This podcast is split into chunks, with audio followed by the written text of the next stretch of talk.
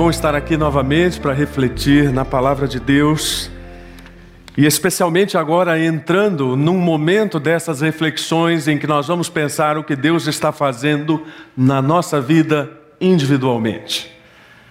Nós começamos este ano meditando sobre aquilo que Deus está fazendo para se revelar. E agora vamos começar a pensar aquilo que Deus está fazendo na minha vida, na sua vida e como isso muda a nossa percepção das coisas e como isso nos chama a um envolvimento com Deus. Qual a relação entre o lugar onde você estaciona o seu carro no pátio da sua empresa, supondo que a sua empresa tem um pátio para estacionar o carro, e o clima organizacional dela?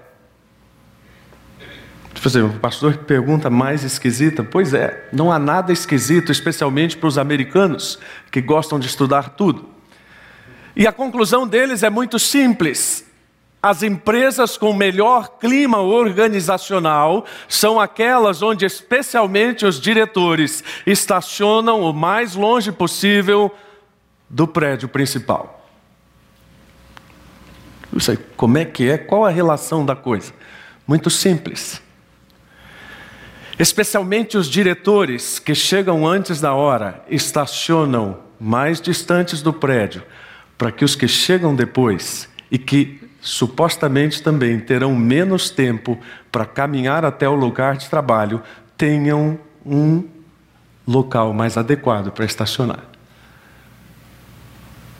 Aí você fala, uia, nunca tinha pensado nisso. É porque, sem querer fazer uma crítica ao nosso país, mas isso não é próprio da nossa mentalidade. E não há um momento mais propício que este para nós pensarmos nisso, porque a gente sente a tensão no ar. Muitas perguntas no ar em relação ao momento conturbado do país, e eu penso que cada cristão, com o um mínimo de seriedade, já se perguntou pelo menos uma vez, de ontem para hoje, que culpa eu tenho nisso? E pode ser que você diga, pastor, agora você exagerou. O país tem essa bagunça, eu venho aqui domingo de manhã, levanto cedo, para você me dizer que eu preciso pensar se eu tenho alguma culpa nisso. Na verdade, todos nós precisamos ser levados a pensar em como nós nos relacionamos com o eu, o outro e o todos. Nós vivemos uma grande confusão, não apenas entre as pessoas que conhecem a palavra de Deus, mas principalmente entre aquelas que não conhecem. A grande pergunta hoje é: qual é o meu papel nisso tudo? Até onde eu devo pensar naquilo que defino como eu, até onde eu devo pensar naquilo que eu defino como o outro? E até onde vai a minha preocupação com a coletividade? Encontrar lugar nesse debate é complicado. Você deve, você que tem um pouquinho de preocupação com o relato histórico, com a trajetória histórica, pode observar que em menos de 100 anos nós caminhamos de um modelo de organização estatal que priorizava o bem comum para um modelo de organização estatal que privilegia o bem individual. É o que alguns autores da teoria geral do Estado chamam de o estado do bem-estar social para o estado do bem-estar individual. O problema é que o estado do bem-estar individual se esgotou rapidamente. Não há como manter em escala global um sistema que privilegie indivíduos, e isso coloca em xeque as nossas principais verdades e prioridades pessoais. Filósofos, economistas, juristas, todos eles se digladiam pelo verdadeiro sentido da palavra individualismo. Os economistas dizem: não, individualismo não é um xingamento. Individualismo é uma proposta de estruturação que privilegia a iniciativa individual, portanto, desejável. Os filósofos dizem: não, individualismo é a preocupação com o indivíduo acima do todo. E vocês não imaginam como isso pode se tornar denso nesses debates acadêmicos?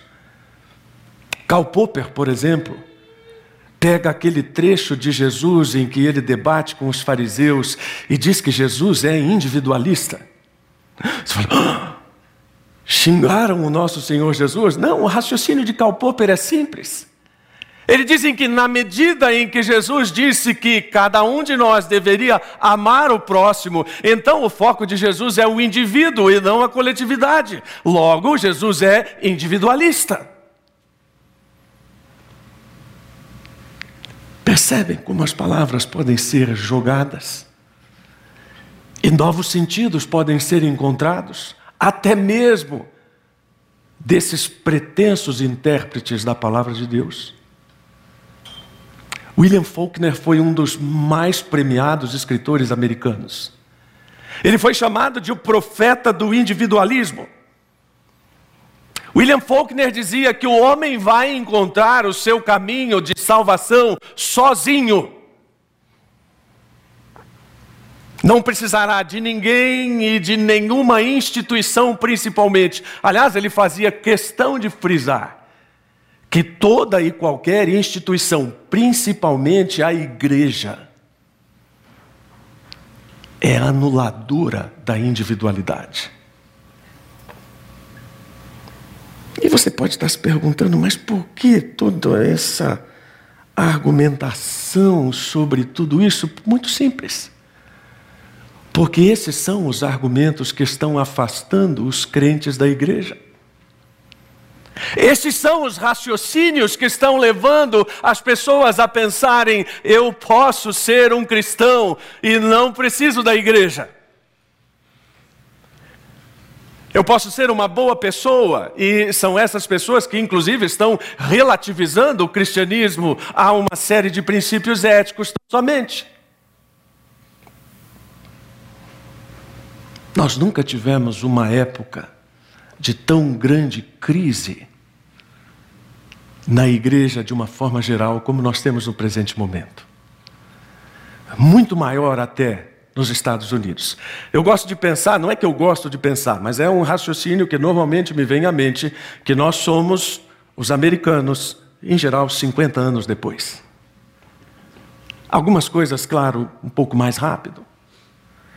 Os americanos vivem hoje uma fase como nunca viveram, das pessoas se afastando das igrejas. A ponto de criar-se uma campanha nacional Back to Church. Existe um domingo para isso. Quer ver? Vamos ver um vídeo e nos divertirmos um pouquinho com isso? Por favor, rodem o vídeo.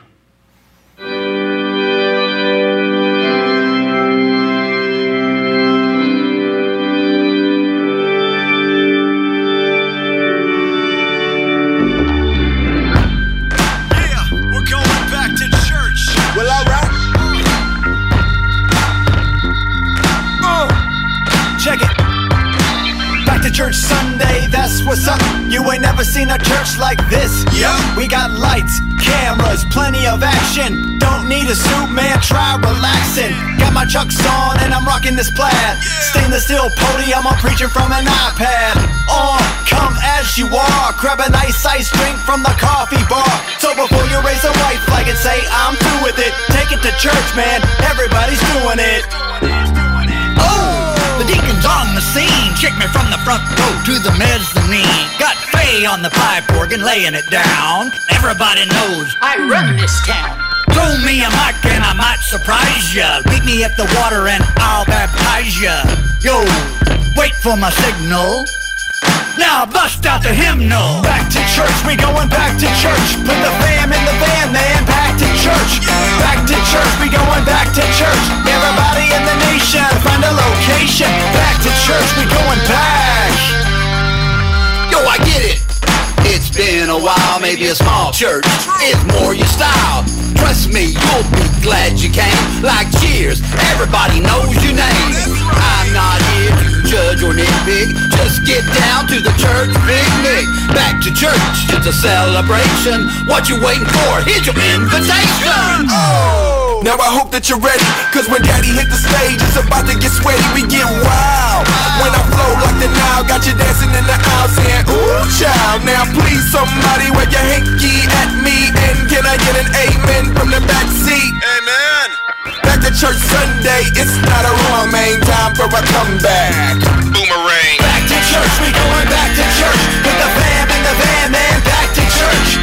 Back to church, we going back to church.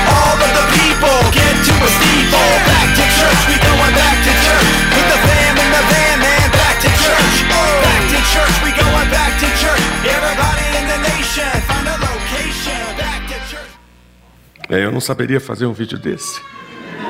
Não saberia dançar com essa toga. Não sei qual é o sentimento quando você assiste a esse vídeo. O meu é: se precisamos de um vídeo assim, é porque a coisa está muito ruim. Se precisamos de alguma coisa a nos convencer a voltar para a igreja, é talvez porque ainda não tenhamos compreendido o que é a igreja. Vamos fazer uma coisa agora muito mais efetiva do que esse vídeo. Nós vamos nos colocar em pé para ler a palavra, e esta sim é a única que pode nos trazer back to church. Efésios 2, capítulo, versículos de 19 a 22. Vamos ler juntos? Portanto, vocês já não são estranhos e forasteiros, mas concidadãos do povo santo e membros da família de Deus. Juntos somos sua casa, edificados sobre os alicerces dos apóstolos e dos profetas. E a pedra angular é o próprio Cristo Jesus. Nele somos firmemente unidos, constituindo um templo santo para o Senhor. Por meio dele, vocês também estão sendo edificados como parte dessa habitação, onde Deus vive por seu Espírito. Oremos.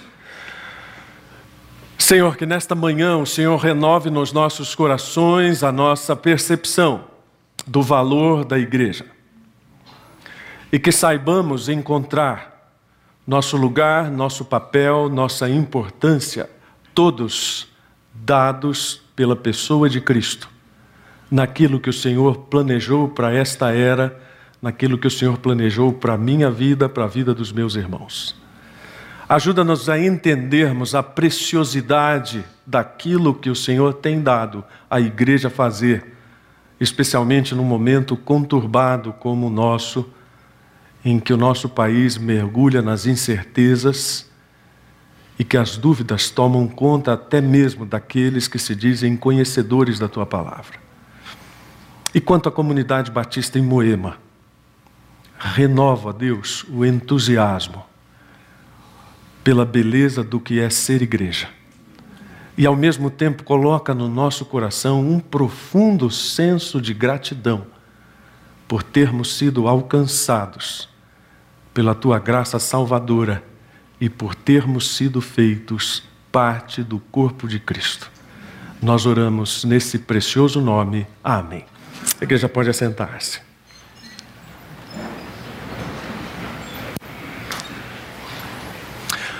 Uma igreja colocou de uma forma bastante engraçada uma propaganda para voltar à igreja.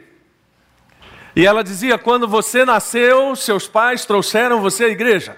Quando você casou, sua esposa trouxe você à igreja. Quando você morrer, seus amigos trarão você à igreja.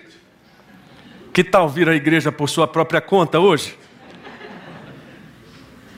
Eu amo essas campanhas criativas.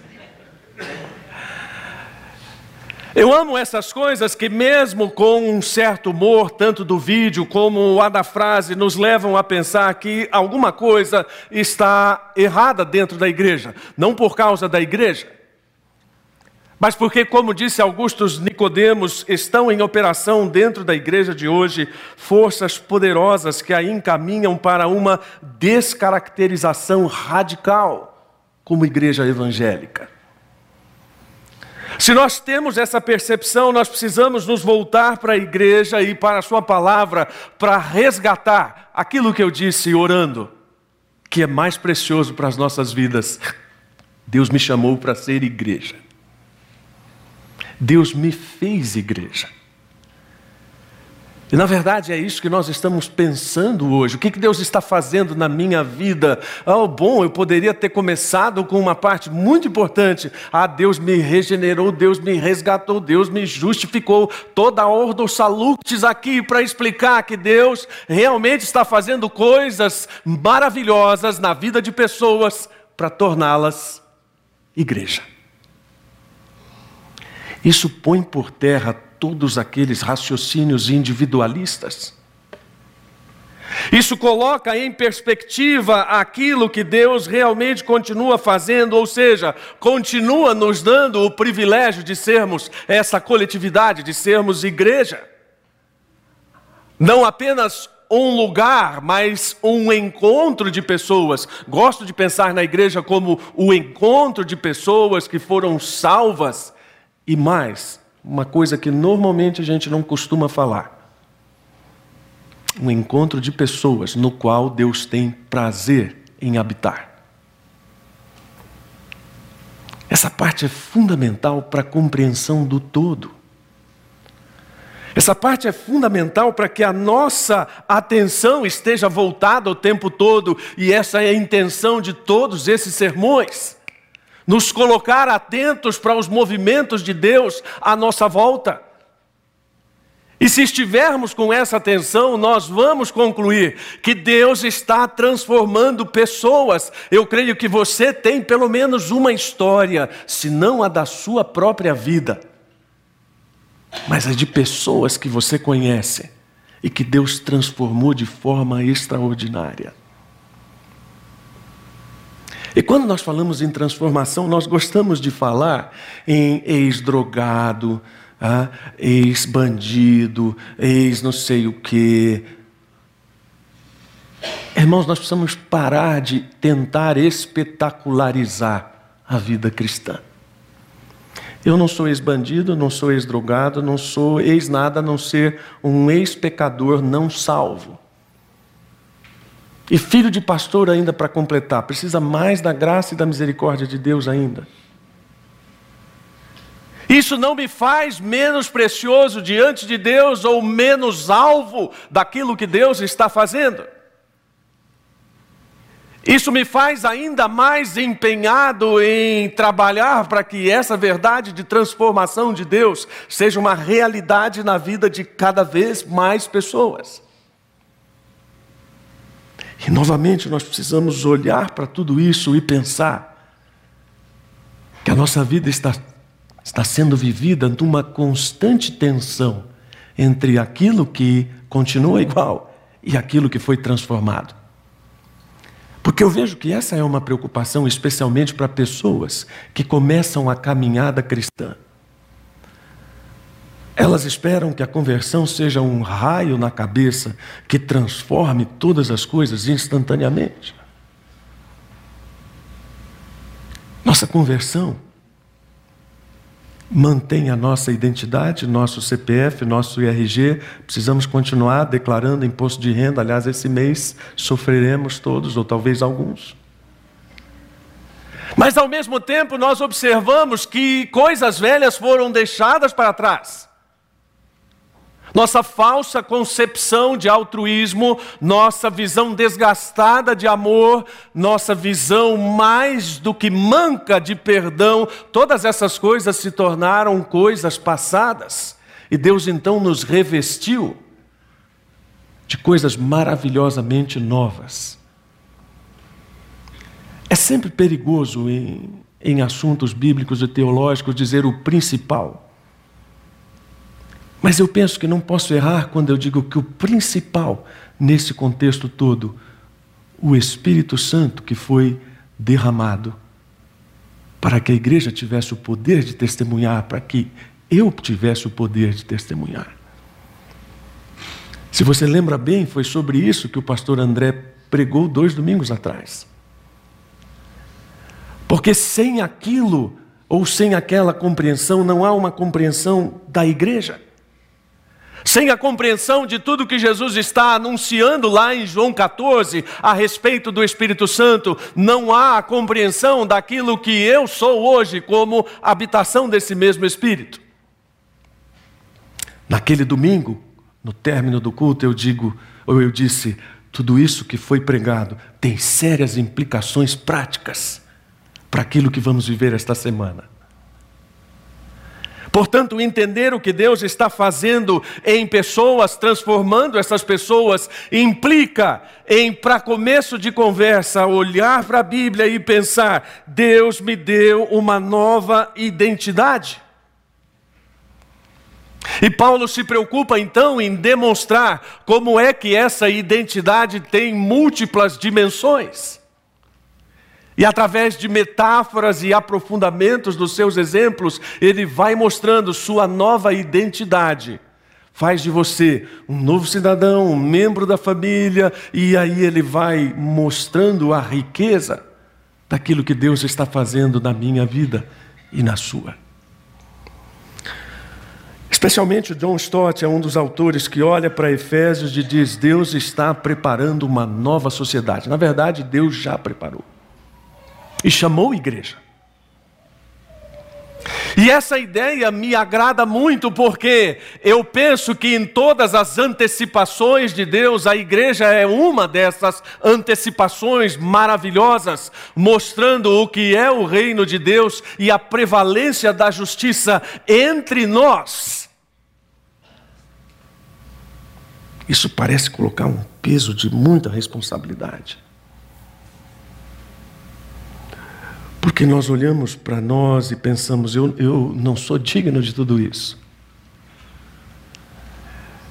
Por isso que Paulo precisa ir passo a passo, dizendo: olha, vamos lá, vocês não são estranhos e forasteiros, mas vocês são concidadãos do povo santo e membros da família de Deus. Isso para nós parece um tanto quanto distante, como sempre quando nós lemos essas Escrituras. Mas o que Paulo está dizendo é que, naquele contexto de um domínio absoluto do Império Romano, onde ficava muito latente quem tinha os direitos da cidadania romana e quem não tinha.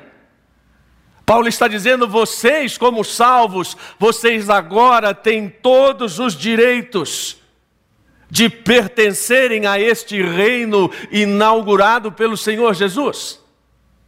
As diferenças estão derrubadas. Isso tem sérias implicações para nós. Deus estabeleceu a igreja para derrubar diferenças, e o que, que nós temos feito com a igreja? Nós temos usado a igreja para levantar novas barreiras, novos muros, novas diferenças, em nome de uma ortodoxia bíblica. E vejam bem, cuidado. Eu sou a favor da ortodoxia bíblica. Eu não sou a favor do uso falso e demagógico dessa ortodoxia para levantar impedimentos, para que as pessoas tenham conhecimento disso. Nós somos feitos igrejas como pessoas que foram separadas do mundo, um povo para possessão pessoal de Deus. E nessa condição que Paulo aprofunda em Filipenses 3:20, nós entendemos então esse propósito. A nossa cidadania, aquilo que nós temos como marca da nossa identidade celestial vem do Senhor Jesus. Em outras palavras, é como se Paulo estivesse dizendo: não é a mesma coisa que ter um passaporte. Hoje muita gente se orgulha, oh, eu tenho um passaporte português, tenho um passaporte alemão, tenho um passaporte italiano. É como se Paulo estivesse dizendo: não é ter passaporte, é ter certidão. Há uma diferença fenomenal de direitos implicados. O seu passaporte garante um direito de mobilidade, talvez, mas a sua certidão garante direitos de cidadania, inalienáveis na linguagem jurídica. É esta explicação que Paulo está dando para que nós vejamos como isso é revolucionário. Celso foi um dos grandes historiadores gregos a referendar o cristianismo querendo atacá-lo. Isso aqui é interessante. Por exemplo, Celso não negou a historicidade de Cristo. Muito pelo contrário, todos os seus escritos demonstram isso. Tanto ele quanto Plínio e outros que deixaram registradas suas impressões do cristianismo historicamente mostram a verdade do cristianismo e a verdade desta verdade. Por exemplo, Celso fez um comentário sobre a reunião dos cristãos e disse: aquilo é uma ameaça ao Estado de Direito do Império Romano, se é que o Império Romano podia ser chamado Estado de Direito. E a observação dele é: onde já se viu um juiz sentado do lado de um escravo? Você percebe o impacto social disso? Você percebe como aquelas pessoas estavam dispostas a viver isso, mesmo com a possibilidade de estarem expostas à morte? Um outro relato de Plínio diz que duas escravas foram capturadas. Duas escravas que eram diaconisas na igreja primitiva, olha só. E diz o relato, depois de muita tortura, chegamos à conclusão que aquilo era apenas uma reunião de pessoas com algumas ideias malucas. É triste olhar para a igreja do nosso tempo e ver que esse legado da igreja primitiva, que derrubou barreiras, foi levantado de novo. Ou melhor, foram levantadas novamente. Isso nos leva a uma reflexão mais profunda sobre o que, que nós estamos colocando para as pessoas como realmente termos de admissão ao reino além daqueles que a Escritura estabeleceu. E como nossa, o, o nosso olhar é enviesado na maior parte das vezes. Um pastor estava celebrando a ceia e ele observou que na sua congregação, um juiz de direito estava sentado ao lado, tomando a ceia, com um ex-presidiário. Ele achou aquilo muito significativo e depois do culto, procurou o juiz para fazer um comentário e disse ao juiz: Mas que coisa maravilhosa o Evangelho, né? Você tomando a ceia do lado de um ex-presidiário. E o juiz humildemente disse: É verdade, pastor. Que coisa maravilhosa. Que esse ex-presidiário tenha o desprendimento de se assentar comigo para cear.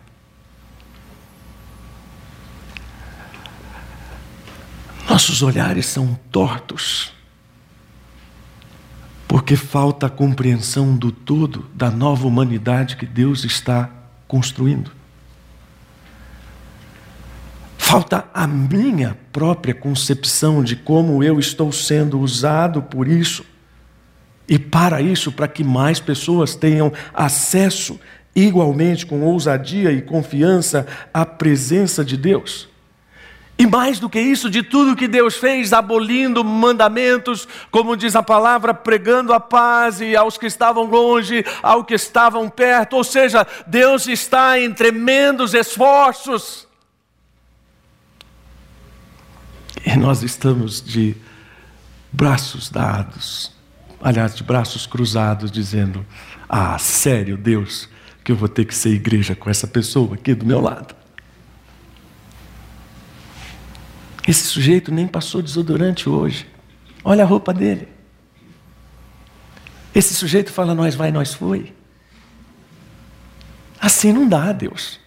Tudo bem, eu entendo o Evangelho, mas a igreja precisa ter, precisa ter um certo nível. Quando eu ouço isso, me arrepio todo. Misericórdia, nível do quê? Porque o único nível que a igreja precisa é o nível do Senhor Jesus. E como eu disse, o esforço de Paulo argumentativo não é pequeno. fazendo como Jesus fazia, pegando coisas que as pessoas poderiam compreender que estavam à vista e à compreensão de todo mundo, e então ele parte para um segundo exemplo e diz: Vocês são também família de Deus. Vocês são membros da família de Deus. Talvez isso possa estar um pouco desvalorizado hoje, em tempos em que a família está tão enfraquecida. Mas há algumas ponderações. A família era igualmente enfraquecida. Na época em que esta carta foi, foi escrita. Mas havia uma coisa muito forte naquele tempo, garantida pelo direito romano, e nós ainda temos uma forte herança no nosso sistema jurídico de todo o direito romano, a preservação dos direitos das pessoas da família. Então, Paulo está emprestando um sentido jurídico para dizer: agora, nessa nova condição que Deus nos deu, nós não somos mais hóspedes, nós somos membros da família. E para você entender isso muito simplesmente, eu vou fazer duas perguntas bem básicas que você não precisa responder em voz alta. Quem tem permissão para abrir a geladeira da sua casa? que não seja da sua família, e quem pilota o controle remoto na sua casa. Vocês estão dando risada? Algum tempo atrás, conversando com um seminarista lá no Palavra da Vida, na igreja que eu pastoreava, ele me disse do treinamento que os seminaristas recebiam do próprio seminário para como se portarem como hóspedes. Então, uma série de regrinhas. Não abra a geladeira sem permissão, não faça isso, não faça aquilo, não deixe dar regrinha muito importante: não assuma o controle do controle remoto da casa. Não, nessas palavras, obviamente, André deve conhecer muito melhor isso. Porque se você pensar bem, é, você pode dizer assim: nossa, cara, como é que eu não pensei isso tão prático? Quem manda numa casa? Ou quem faz parte da família? Quem abre a geladeira sem pedir licença e quem pega o controle remoto. O resto é consequência. Se eu for na sua casa, convidado, obviamente, né? e você estiver assistindo televisão e eu pegar o controle remoto, falar, assistir. Você pode até não falar nada, mas quando eu for embora, você vai mas que cara folgado. Vem na casa da gente, pega o controle remoto da gente, põe no programa que ele quer. Porque na prática nós estamos dizendo, isso é só para os íntimos. E mais, nós dizemos quem serão os nossos íntimos. Na cultura oriental, partilhar uma refeição era sinal de intimidade. Ninguém era chamado a comer na casa de ninguém se não houvesse um mínimo de consideração. Partilhar o alimento era partilhar algo sagrado, partilhar a vida. Portanto, não é com qualquer um que você faz isso. Então, quando Paulo diz agora vocês são família de Deus, ele está nos colocando numa teia de vínculos. E ele compara a igreja a isso, dizendo: Olha, vocês devem se comportar na casa de Deus. E casa de Deus aqui não é lugar, viu, gente? Eu, eu sempre fico receoso de fazer esses comentários, porque pode deixar alguns crentes também receosos de que o pastor esteja filmando a oração deles, né? Mas quando alguém levanta para o Senhor, abençoa na, na tua casa. Peraí, pensando, que casa?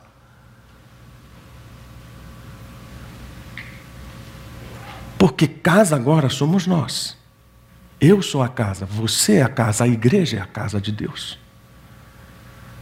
Porque este vínculo de família nos deu esse relacionamento de cuidado, de afeição, de apoio mútuo.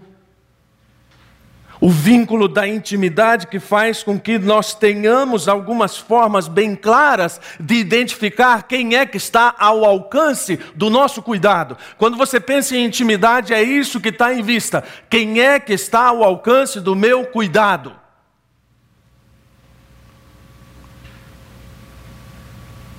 Aí você fala, é, pensando em igreja, isso ficou bem grande, né?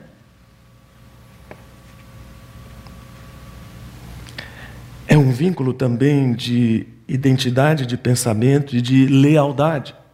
O outro dia nós estávamos conversando aqui entre o pessoal da igreja já e surgiu a questão: o que é, que é uma família funcional? E alguém disse, não vou dizer o nome para preservar a identidade.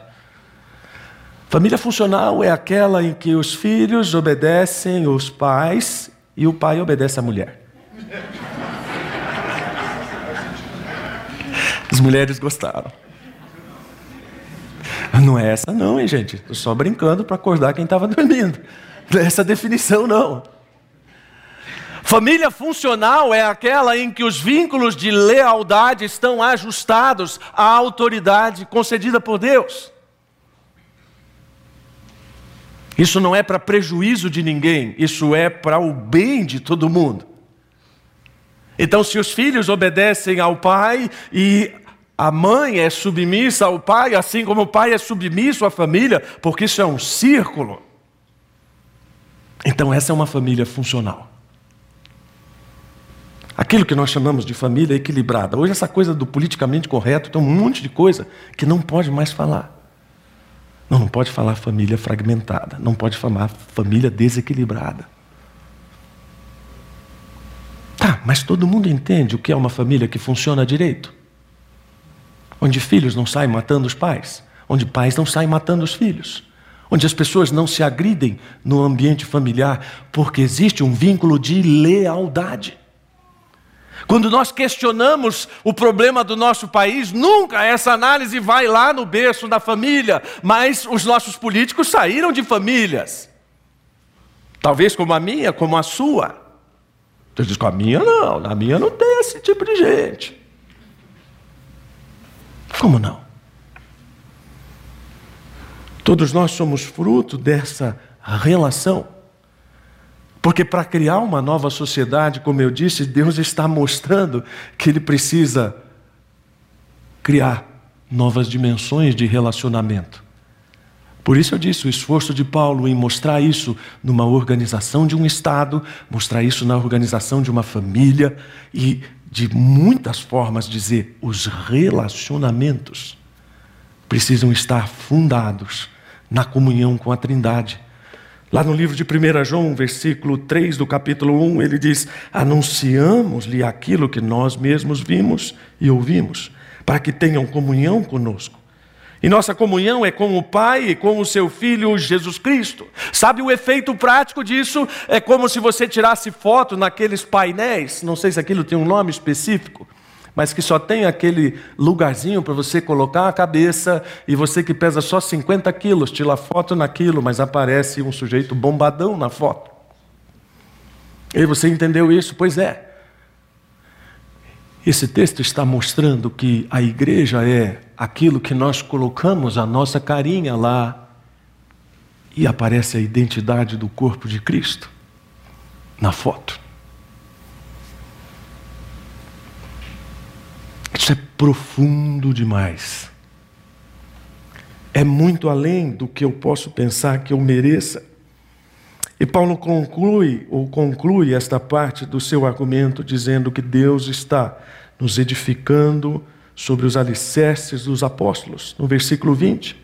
E ele diz a partir do próprio Cristo Jesus. De novo, a ideia é usar algumas coisas que os judeus conheciam muito bem a enormidade do templo de Jerusalém e para quem não pôde ver o que resta uma forma em loco, eu recomendo algumas animações 3D disponíveis na internet. E se você tiver um daqueles óculos 3D, você vai ver a grandiosidade daquilo. Algumas escavações revelaram pedras no alicerce do templo de 12 metros de comprimento. Para você imaginar a dimensão disso. Então, quando Paulo está dizendo, olha, vocês, além de serem concidadãos dos santos, além de vocês serem família de Deus, vocês são parte de um edifício espiritual gigantesco, muito maior que esse templo. Não importa que ele tenha pedras no alicerce com 12 metros de comprimento, esse é um edifício espiritual. E de novo, não sei por que tanta dificuldade para entender isso, se é que há. Nós lidamos hoje com uma realidade totalmente virtual. O dinheiro que você tem no banco, não sei se você já descobriu, é totalmente virtual. Se todas as pessoas, qualquer, qualquer um com um mínimo de entendimento, sabe que se todo mundo for ao banco sacar o que tem lá, o banco não tem dinheiro para pagar todo mundo. Isso mostra o tamanho da nossa encrenca. Uma grande parte das pessoas que não tem esse conhecimento técnico fica um pouco assustada com isso, né? Por isso que cada rumor na empresa faz que o sujeito vai lá, tira o dinheiro da poupança, aqueles movimentos de pânico. O que demonstra a nossa dificuldade para lidar com essa realidade que não dá para pegar o tempo todo.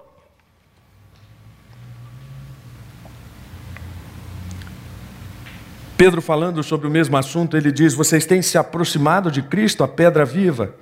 As pessoas o rejeitaram, mas Deus o escolheu para lhe conceder grande honra, e vocês são pedras vivas. A mesma ideia é reforçada em 1 Coríntios 3,9, quando Paulo diz: Nós somos edifício de Deus. E isso tem outra aplicação para o judeu. O templo era o ponto referencial da sua identidade. Perder o lugar era perder a identidade. Nós não temos mais isso. Eu não lembro se foi o Nomoto ou o pastor André, lá no, no nosso encontro de carnaval no Almenate, mencionaram isso. Os questionamentos que se faziam aos judeus, mas ah, onde está o seu lugar de adoração? E os cristãos diziam: Nós não temos mais lugar de adoração. Mas onde está o seu sacerdote? O nosso sacerdote é Jesus Cristo. As coisas se tornaram muito etéreas. Algum tempo atrás escrevi um texto que mostra, na minha percepção, como Deus fez da sua revelação uma espécie de revelação respeitando a trajetória da mente humana do concreto para o abstrato. Nós olhamos para o Velho Testamento e veja, vemos a revelação de Deus concretamente: um altar, fogo, sacerdotes com roupas, rituais, leis, definições amplas. E agora, em pleno século 21, nós lidamos com tudo isso de forma abstrata. O altar é o nosso coração, o nosso sacerdote não está aqui corporeamente, exceto personificado nesta congregação. Nós transitamos do concreto para o abstrato por causa de Jesus Cristo. E aí então fica mais fácil entender por que, que ele nos fez este edifício no qual ele está habitando e colocou como base todo o ensino dos apóstolos, de gente que viu o que Jesus fez e testemunhou e obteve crédito historicamente para que nós estivéssemos aqui reunidos. Sobre aquele testemunho, sobre aquele ensino e sobre a firmeza daquela palavra. Quando a igreja abandona isso, ela deixa de ser referência. A crise do nosso país, irmãos, nós temos teólogos muito sérios dizendo que a crise do mundo, que a crise do nosso país se deve ao silêncio da igreja. Um dado impressionante: mais de 70% dos internos da Fundação Casa, só aqui em São Paulo, são meninos de igrejas e de famílias evangélicas. Preciso dizer mais? Nós precisamos fazer uma autocrítica séria, porque se a palavra está dizendo que Deus quer fazer habitação em nós, então nós precisamos entender direitinho o que é isso. E se a palavra está dizendo que eu sou uma pedra, você é outra pedra, nós precisamos achar um jeito de encaixar essas pedras. E ser igreja é isso, é acomodar um ao outro, né? Opa, dá licença aqui. Uh, um, um, um pensador já disse que a igreja é uma reunião de porcos espinhos. E eu não sei se você já pensou como é que os porcos espinhos dormem. Nunca parou para pensar, será que eles não se espetam? É, pois é, eu fui ler sobre isso. eles fazem exatamente isso que eu vou falar. Eles se acomodam, ui, ui, ui, espinhos, e aqui, ui, ui, ui, ui, até que os espinhos estão todos encaixadinhos, então e eles podem dormir juntos. Não existe melhor retrato para a igreja. Oh, pastor, nós somos comparados agora a porcos espinhos e não a ovelhas. É só uma metáfora. Para você entender como é complicado ser igreja. Né? Encaixada aqui, encaixada ali, e, e, fazer com que isso se transforme numa parede sólida, e fazer com que isso seja aquilo que Deus está fazendo para fazer você crescer e para fazer a igreja crescer.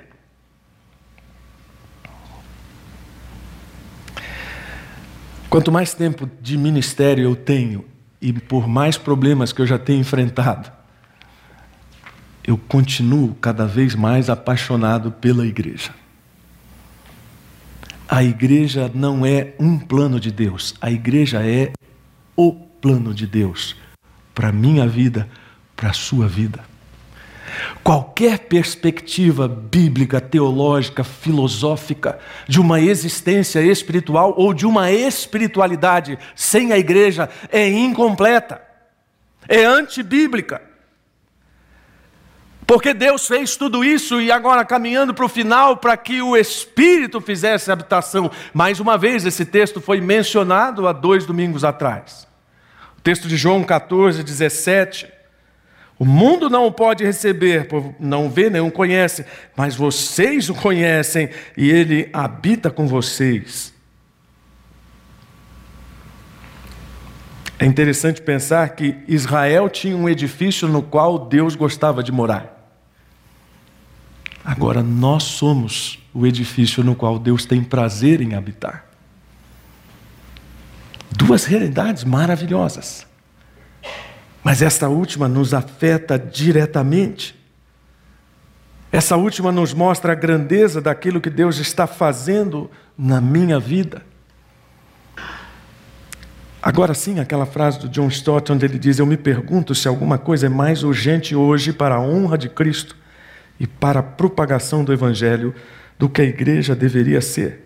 E deveria ser vista como sendo o que, pelo propósito de Deus e a realização de Cristo, já é uma única nova humanidade, um modelo de comunidade humana, uma família de irmãos e irmãs reconciliados que amam o seu Pai e se amam, a morada evidente de Deus pelo seu Espírito. Só então o mundo crerá em Cristo como pacificador e ele receberá a glória devida ao seu nome. Ah, talvez no final do sermão você diga, puxa, pastor, eu pensei que fosse falar hoje do Lula. Pensei que você fosse falar da situação do país. Eu falei. Eu falei. Você não entendeu? Aquilo que Deus está fazendo na minha vida, me fazendo ser igreja, tem um impacto inequívoco na vida da sociedade e de todos os que me cercam. Deus começa trabalhando na sua vida, para depois irradiar e espalhar isso em círculos cada vez maiores. Se nós tivermos um ajuntamento de pessoas que irradiem isso, a sociedade será impactada. Uma das coisas que me sensibiliza é o relato histórico de diversos avivamentos na história da igreja. O Brasil precisa de um avivamento, claro. A CB Moema precisa de um avivamento, claro.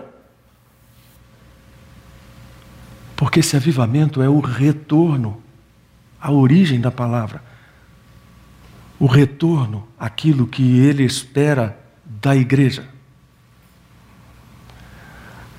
Ah, mas nós podemos fazer mais do que orar pela igreja como nós oramos agora de joelhos? Sim, podemos. Nós podemos lembrar, por exemplo, e este é o último pensamento desta reflexão bíblica. É preciso lembrar que, como seguidores de Deus, nós somos exilados em busca de uma terra melhor. Precisamos nos unir a outros exilados e criar novas comunidades de celebração e subversão. que tenham mais o perfume da nova ordem de Deus do que a fetidez da realidade dominante. Você vai dizer, ah, o pastor colocou um negócio de subversão. É. A mesma subversão que fez o historiador Celso dizer que tinha um juiz cultuando do lado de um escravo. A mesma su subversão que tem feito os jovens crentes londrinos mudarem-se de suas casas confortáveis para comunidades carentes para iniciarem cooperativas de alimentos a mesma subversão que tem feito gente com alto poder aquisitivo abrir mão de uma parte dos seus bens e construir conjuntos residenciais para pessoas desfavorecidas. Você fala, peraí, pastor, isso é função do Estado. Não, que função do Estado, irmãos? Um dos livros que eu estou lendo bem devagar, que o Delábio pediu ainda o título essa semana ou a outra, A Desgraça do Ateísmo na Economia. Um dos pensamentos desse autor é que nós entregamos a perfectibilidade humana ao Estado.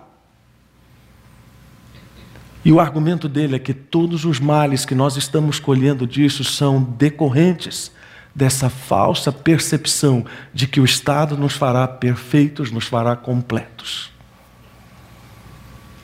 Somente Jesus nos fará perfeitos e completos. E o método que ele está usando para fazer isso chama-se igreja alicerçada do Senhor Jesus. Abaixa a cabeça, feche os seus olhos. Agradeça a Deus pela beleza da igreja. E se você tem sido uma daquelas pessoas para quem talvez aquela campanha poderia ser feita, de voltar para a igreja, que você em uma oração faça isso e volte o seu coração para aquilo que Deus está faz, fazendo em sua vida. Pai, obrigado pela beleza da tua palavra. Obrigado porque o Senhor nos fez ver na, nas palavras inspiradas do nosso irmão Paulo que nós temos os mesmos direitos de cidadania do reino que qualquer outra pessoa que tenha sido alcançada pela graça, pela fé, operando em amor no nosso Senhor Jesus Cristo. Obrigado porque o Senhor nos fez família tua e desfrutamos de comunhão com os nossos irmãos, com a Trindade. E isso tudo para que a beleza do teu caráter seja espelhada em nós. Obrigado porque o Senhor nos fez um edifício espiritual e estamos sendo construídos também sobre a base do Senhor Jesus, para que sejamos bênção no lugar onde que estamos para que sejamos bênção na vida política do nosso país. Levanta pessoas, como Davi, por exemplo, ó Deus, que podem exercer influência e que estão exercendo influência. Não importa a dimensão dessa influência, mas o fundamento dela. Levanta profissionais sérios, crentes no nosso país, que sejam exemplos nas suas condutas, que reflitam suas igrejas com dignidade e que reflitam a bondade de Deus, mesmo quando os cenários lhes forem desfavoráveis. Levanta pastores, pregadores, missionários que sejam comprometidos apenas com a tua palavra, para que sejam realmente vozes da verdade no meio de um mundo corrompido. Levante pessoas, por último eu peço a Deus, que sejam a tua voz no ouvido e no coração de todos os políticos corruptos, encarcerados ou não. Para que eles tenham a oportunidade de arrependimento, a mesma que foi dada a tantas pessoas pelo Senhor Jesus. Convictos de tudo isso, nós oramos agradecidos no nome de Cristo. Amém.